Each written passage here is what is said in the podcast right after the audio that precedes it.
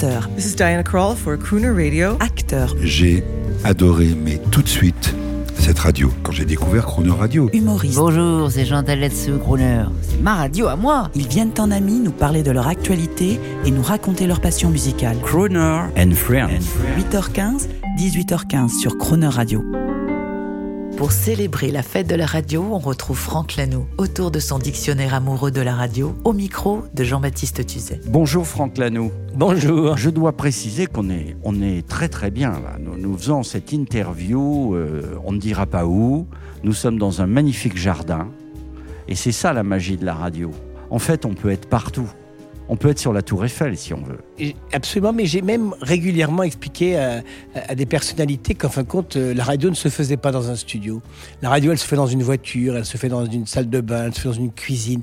Quand on fait la radio, quand on produit la radio, il faut euh, imaginer qu'on parle à qu'une seule personne qui est en train de vous écouter et qui est dans une configuration très particulière. La radio, eh, c'est pas nous dans un studio euh, joli avec des beaux micros, des beaux... Non, la radio, c'est une écoute. Et donc, la radio, elle se fait dans l'oreille qui se trouve dans une salle de bain, dans une cuisine ou dans une voiture. Et c'est une vision ultra moderne parce que vous qui êtes l'auteur du dictionnaire amoureux de la radio qui paraît chez Plomb pour célébrer la fête annuelle de la radio, hein, c'est sur vous que ça repose cette année.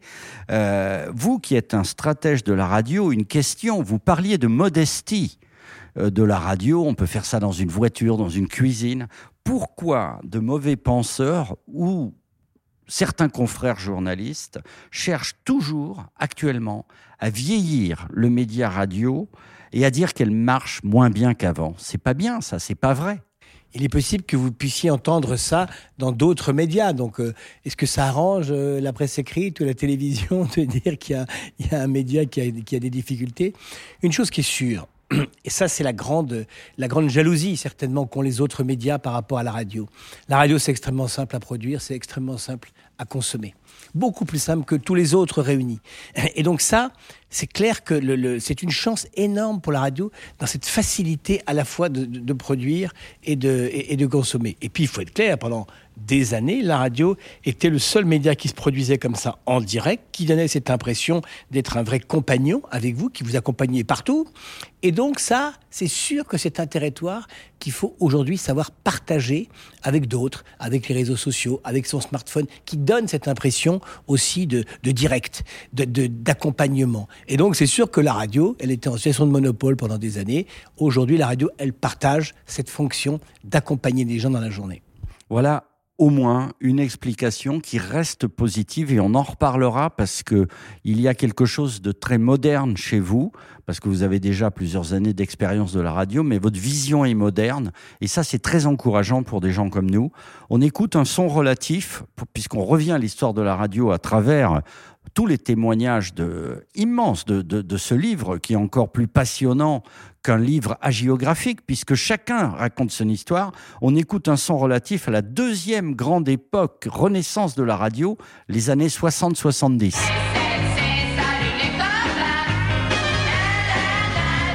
Franck Lanoux, faut le dire, c'est pas votre génération, salut les copains, ou alors vous, vous naissiez. Juste après, mais je suis tombé dedans quand j'étais petit quand même. Moi, j'ai un souvenir très précis où euh, ma mère m'avait emmené à Europe 1 voir les émissions de Pierre Belmar, le journal de, Jacques Paoli à l'époque. Et donc là, j'ai 8-9 ans, puis j'avais raconté ça bien sûr à l'école, et la maîtresse m'avait fait monter sur le sur le- l'estrade pour que je raconte ce que c'était que d'aller dans une émission de radio en public. Et donc, je vais raconter mon expérience. Donc, je suis tombé dedans quand même, moi, petit, assez jeune. Et en effet, un petit peu après Daniel Philippaki, il faut m'en excuser. Pour de jeunes auditeurs ou pour ceux qui seraient passés à côté de l'épisode des années 60 et de Salut les copains, faut rappeler que dans les années 20-30, les jeunes femmes s'évanouissaient de bonheur le soir en écoutant Frank Sinatra qui leur parlait à l'oreille. Hein, elles étaient énamourées, mais dans les années 50, dans les années 60-70, salut les copains, la musique rock'n'roll par rapport aux vieux qu'on passait sur les d'autres radios, les jeunes, c'était le, le transistor, c'était le smartphone du jeune. C'était l'outil, c'était l'outil de communication avec l'extérieur. Mais je, je vais quand même reprendre votre idée sur, les, sur Salut les copains.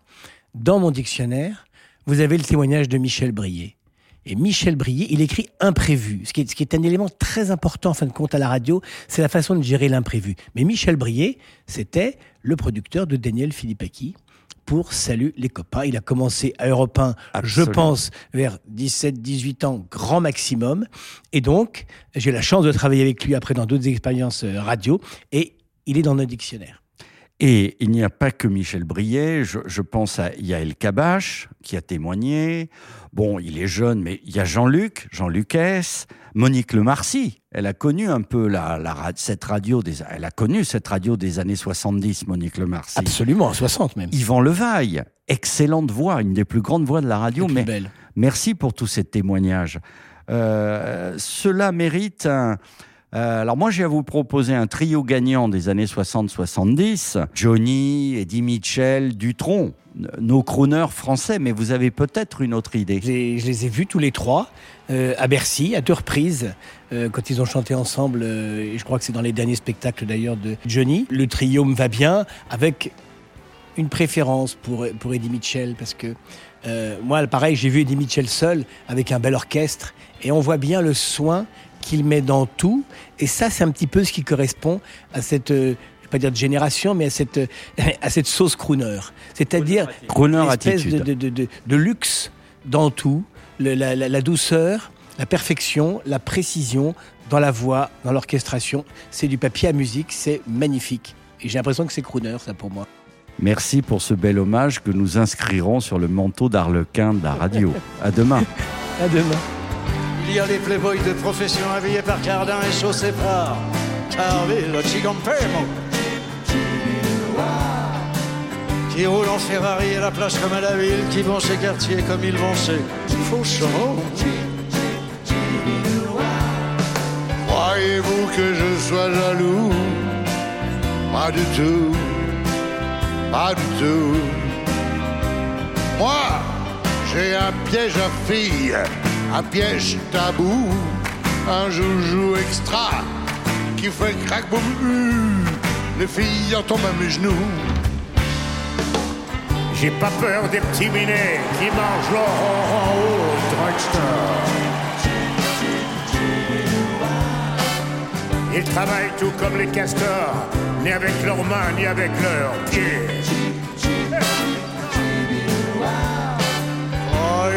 Que je sois jaloux Pas du tout, mais pas du tout.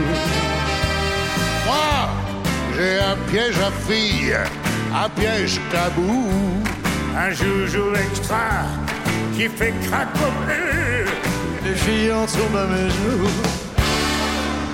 Je ne crains pas les costauds, les superman, les bébés aux carrures d'athlètes. Aux yeux au sourire coquet en l'air de Davidson, une seule promène. Mais croyez-vous que je sois jaloux?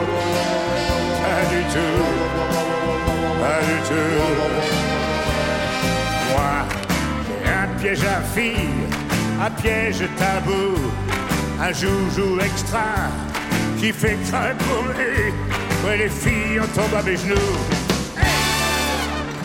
Il y a les drogués, les zen, ceux qui lisent et ceux qui savent parler. Aux mannequins chez Catherine Harvey, ceux qui se marient à la Madeleine. Mais croyez-vous que l'on soit jaloux?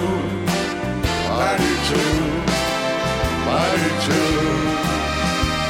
Mais nous, on a un piège à filles, un piège tabou, un joujou extra qui fait crack boum hum. Et les filles en tombent à nos genoux, je recommence qui fait crack boum. Crack boum crack boum boum boum, boum.